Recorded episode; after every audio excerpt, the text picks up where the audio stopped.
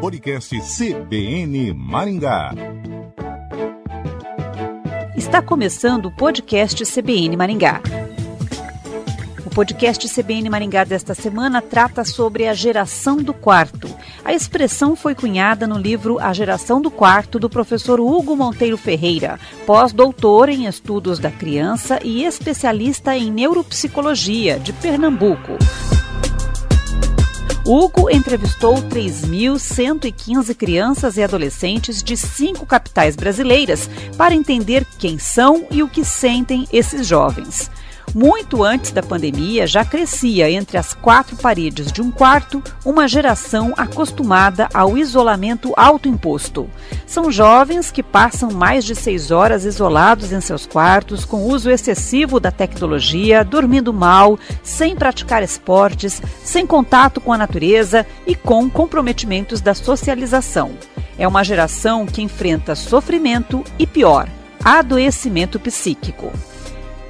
Essa pesquisa diz que a saúde mental de nossas crianças e adolescentes não está bem. Ela diz que há uma dificuldade muito grande de comunicação entre crianças e adolescentes e família. Ela diz que as escolas ainda continuam praticando educação extremamente tradicional, baseadas simplesmente nos resultados de desempenho de nota. Ela diz que os meninos e as meninas têm uma potência muito grande, no sentido de que são envolvidos com causas voluntárias, causas sociais, causas ecológicas, têm uma melhor compreensão sobre orientação sexual, sobre compreensão de gênero, sobre enfrentamento ao racismo, à transfobia, à misoginia, mas ao mesmo tempo também tem o uso excessivo das internets, tem uso excessivo das redes sociais digitais, tem dificuldade com o autocuidado, por exemplo, quando tem relação sexual sem preservativo, uso abusivo de álcool. Diz que a família contemporânea, baseada em modelos às vezes tradicionais, também não consegue dialogar com esse público. Então, assim, em termos, em termos qualitativos, eu posso te dizer isso. Em termos quantitativos, eu posso te dizer que dos 3.115 ouvidos, 70% apresentam problemas na saúde mental. É uma geração que está mais do que em sofrimento psíquico, é uma geração que está em adoecimento psíquico. Porque sofrimento é da natureza da condição humana, mas o que nós estamos vendo são pessoas adoecidas psiquicamente, com vulnerabilidades psicológicas, com vulnerabilidades socioemocionais. Quer dizer, são pessoas que, na verdade, existem num mundo, numa sociedade que também está adoecida. Se você fizer uma análise a olho nu não precisa ser nenhum pesquisador, nenhuma pesquisadora, nenhuma metodologia sistemática, você vai observar que a sociedade contemporânea tem problemas seríssimos no comportamento e na compreensão, tem problemas no pensamento, nos sentimentos, nas emoções. Nós somos muito fragilizados e fragilizadas no que diz respeito à compreensão, o acolhimento do que seja da ordem das emoções. Nós optamos por uma sociedade extremamente racionalista, cognitivista, uma sociedade que preza muito a técnica em detrimento da subjetividade. Então essa sociedade, no meu entendimento, também está adoecida. Essa sociedade adoecida sobre a qual o professor Hugo se refere pode estar produzindo um fato aterrador: o crescente aumento de casos de violência na e contra a escola. O caso mais recente foi aqui no interior do Paraná, em Cambé, na escola estadual Helena Colodi. Segunda-feira, 19 de junho de 2023. Pelo menos uma estudante morreu e um aluno ficou ferido num ataque a tiros numa escola estadual em Cambé, no Paraná. O presidente Lula disse pelo Twitter que recebeu com tristeza e indignação a notícia do ataque a uma escola pública de Cambé, no Paraná. Ele afirmou que não é mais possível tolerar ódio e violência dentro de unidades de ensino e na sociedade e cobrou a construção de um caminho para a paz. O ministro da Justiça, Flávio Dino, também lamentou o ocorrido e disse que esse tipo de crime mostra um problema sistêmico no país. Quando a nossa colega da CBN Londrina, a jornalista Juliana Takaoka, chegou à escola em Cambé para a cobertura do caso, havia uma intensa movimentação em frente ao colégio. Uma cena que ela não vai esquecer. Foi um cenário assim de guerra. É, até uma professora que eu entrevistei descreveu esse cenário dessa maneira e eu só posso concordar com ela, porque assim, ruas bloqueadas, aquele corre-corre, muita gente em busca de informação, os pais chegando é, atrás dos filhos, e como a maioria tinha saído da sala sem o material, sem o telefone celular, os pais não estavam conseguindo conversar com os filhos, né? Então, o desespero era muito grande por parte das mães, vi muitas mães se jogando no chão, em desespero, querendo notícia dos filhos. Então, assim, são cenas que realmente é, ficam marcadas na gente. Eu acho que eu ainda não consegui assimilar tudo aquilo que eu testemunhei. Porque eu cheguei logo depois do ataque e, e acabei vendo essas cenas, né? Também é, conversei com alunos que conseguiram escapar da escola depois de quebrar vidraças, então eles estavam feridos, estavam com as mãos cortadas, é, ainda chorando. Então, assim, é, foi, foi uma situação totalmente fora da realidade, porque eu saí da rádio para fazer uma pauta comum, de um dia normal, assim, de uma de um investimento que a cidade de Londrina ia receber e acabou que é, tive que me deslocar para essa ocorrência, né, lá em Cambé. Eu acho que eu nunca vou conseguir esquecer disso, não só como jornalista, porque eu também sou mãe. Tenho um filho da idade daqueles jovens, né, daqueles alunos que um das vítimas, inclusive, né? Então acho que isso pesou ainda mais para mim. É uma cena que, infelizmente, eu não vou conseguir esquecer. E a gente, a gente só tem que torcer realmente para que isso não aconteça mais, porque é muito triste. A gente nunca imaginou que estar no lugar errado na hora errada podia ser na escola, né? Pelo menos no meu tempo, o segundo lugar mais seguro do mundo era a escola. Primeiro era em casa, segundo era a escola. E agora a gente não tem mais essa segurança, né? Tanto de estar na escola como deixar os filhos na escola. Então, assim, infelizmente, essa é a lição que isso tudo deixa para a gente, né? Que a gente tem que ficar mais de olho no que os, no que os jovens acessam, no que tem na internet, do que, que as pessoas estão acreditando, porque está cada vez mais complicado. Ao mesmo tempo em que a escola se protege contratando seguranças, erguendo muros mais altos, instalando câmeras, também tenta entender o que se passa na cabeça e corações dos jovens. O podcast CBN Maringá conversa com a psicóloga Fernanda Bresciani e com a coordenadora pedagógica de um colégio da rede particular de ensino de Maringá, Michele Silva Charlot. Aqui comigo os meus colegas de redação, Brenda Karamaschi e Ivan Baronesa. Brenda, a palavra está com você. Para a gente começar, é, como é ou deve ser o atendimento a alunos, professores e pais depois de um evento tão traumático como a gente teve aqui na nossa região em Cambé? Fernanda, você começa? Posso começar sim. Bom, primeiro que hoje a psicologia, né, vou falar um pouquinho desse lado, ela tem aí, vem trazendo técnicas é, que a gente pode usar em eventos, né, como esse, né, que são as intervenções de crise. Mas o que é muito importante é o acolhimento.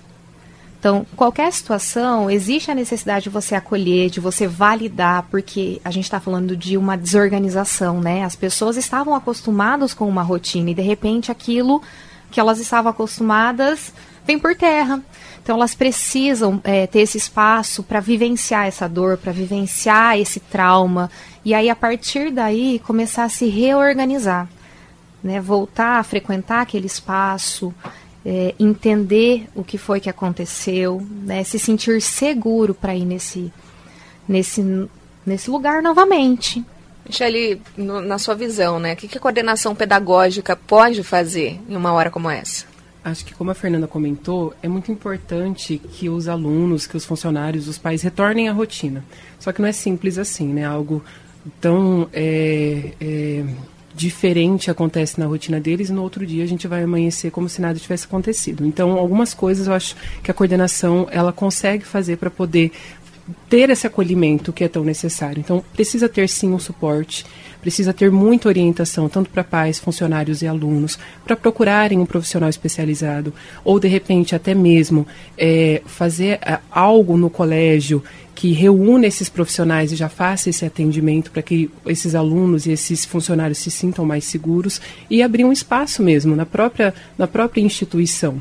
Um espaço onde todos vão ter um local de fala, que eles possam sim é, e conseguindo mostrar para todos os, os outros colegas que estão ali quais foram, quais são os problemas que eles estão passando no momento e ao mesmo tempo compartilhar isso, conseguir entender que não é só com eles que isso, está, que isso está acontecendo.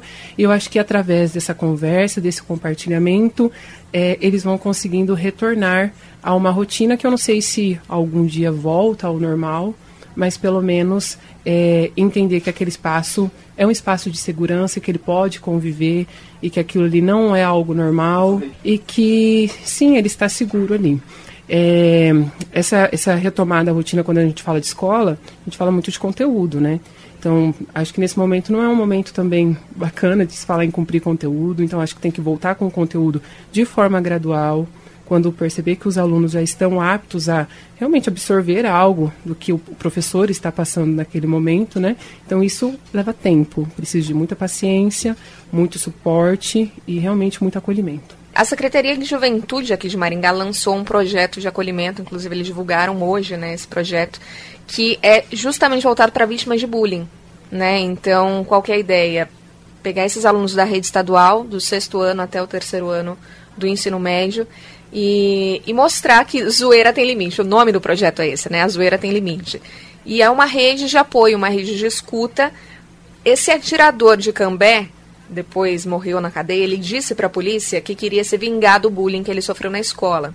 Ele contou que jogavam lixo nele, jogavam ele na lixeira. Como lidar com toda essa situação? Esse tipo de projeto, esse tipo de acolhimento de escuta, realmente faz muita diferença para quem está vivenciando o bullying agora?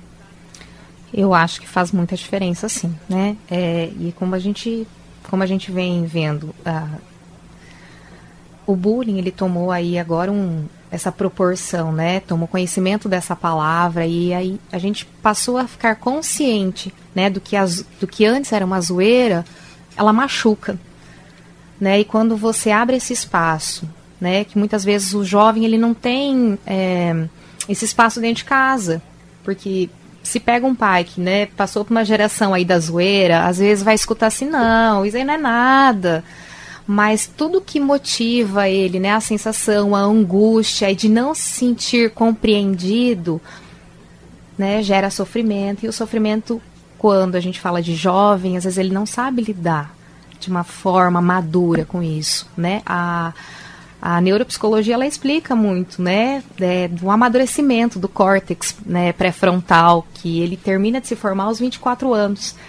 Então é quando a gente consegue ter esse discernimento, ver do que é certo, o que é errado, parar de agir por impulso.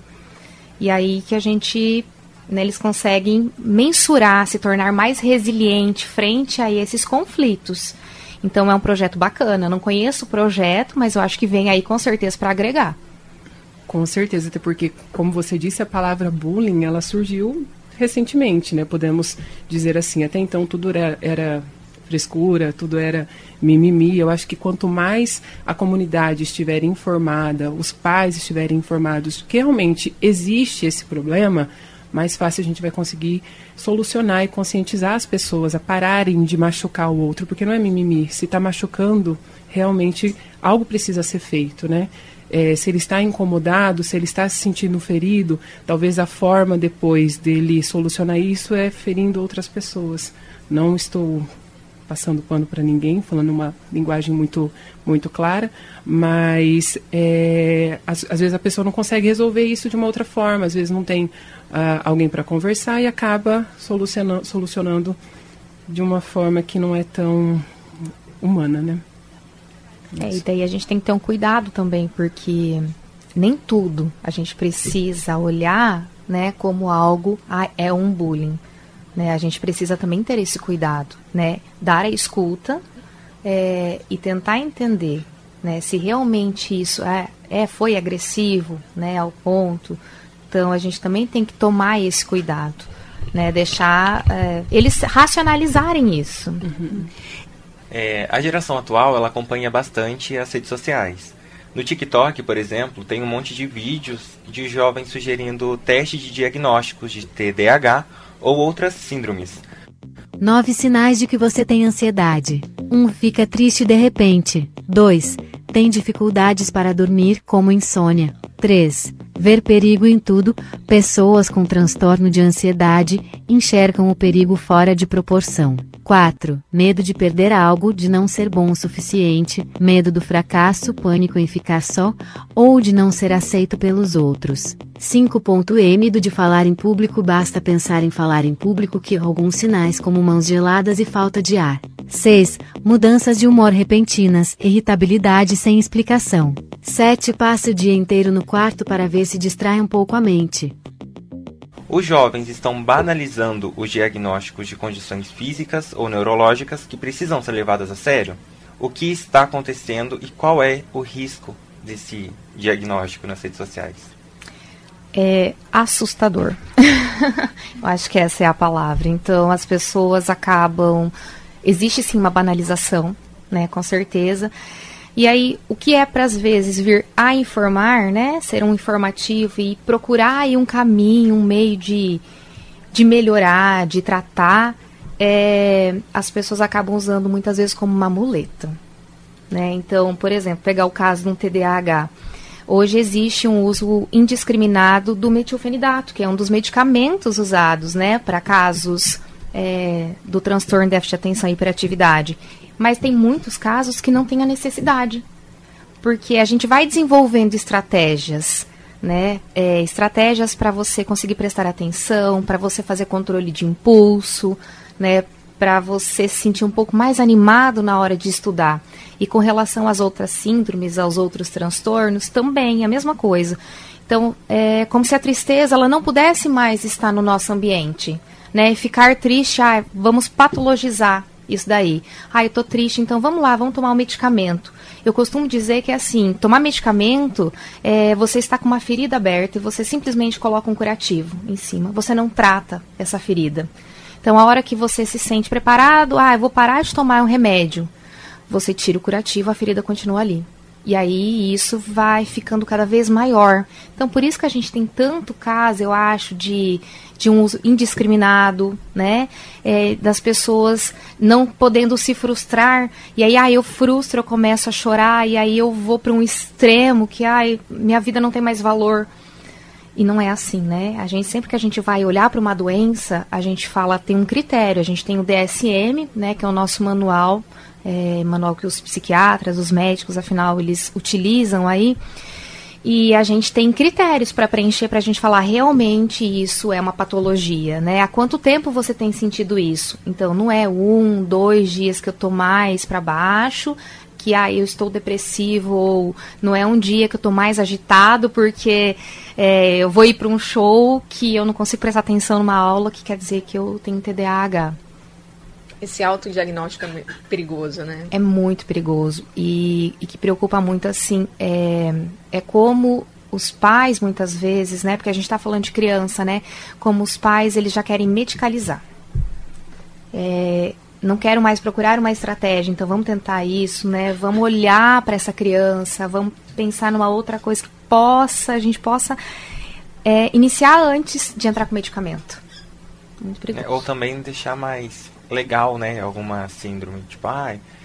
Por exemplo, né, o TDAH, tá todo mundo, ah, todo mundo tem, então também tá tem, na tá na moda. A romantização. A romantização é. de alguma síndrome ou algo assim. É, porque aí vem como uma muleta. Uhum. Então é. tudo justifica-se. Ah, eu tenho TDAH, por isso que eu não consigo prestar atenção. Eu tenho TDAH, por isso que eu acabo é, saindo e agindo sem pensar. Então tudo vira uma muleta e a gente tem que ter muito cuidado, porque hoje, né, você consegue usar isso como uma muleta.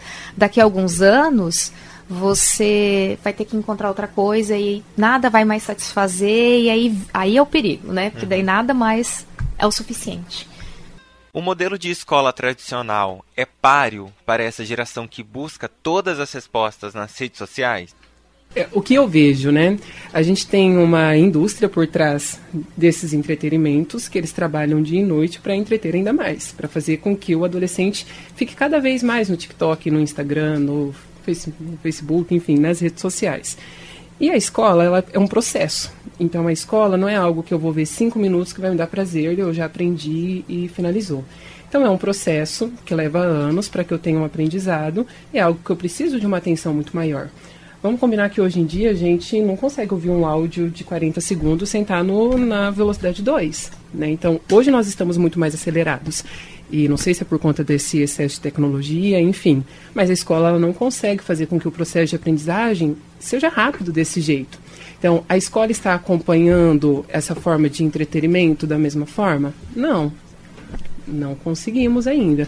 Buscamos outras estratégias, buscamos, né? Existem alguns simuladores que a gente consegue trabalhar com os alunos de experimentos, existem trabalhos que a gente pede para eles fazerem utilizando a tecnologia.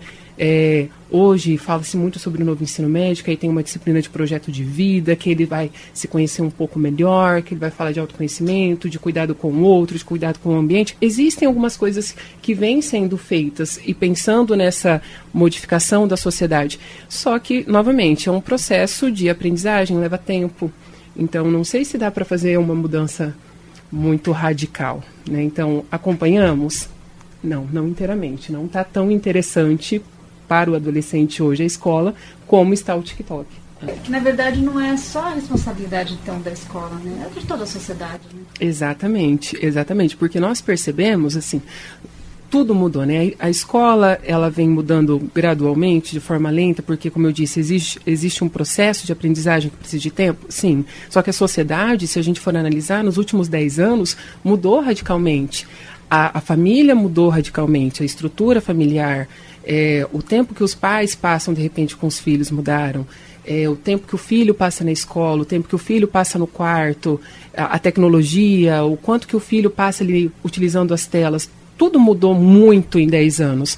A escola, nem tanto, porque o sistema para funcionar ele precisa que seja de alguma forma dessa maneira, né?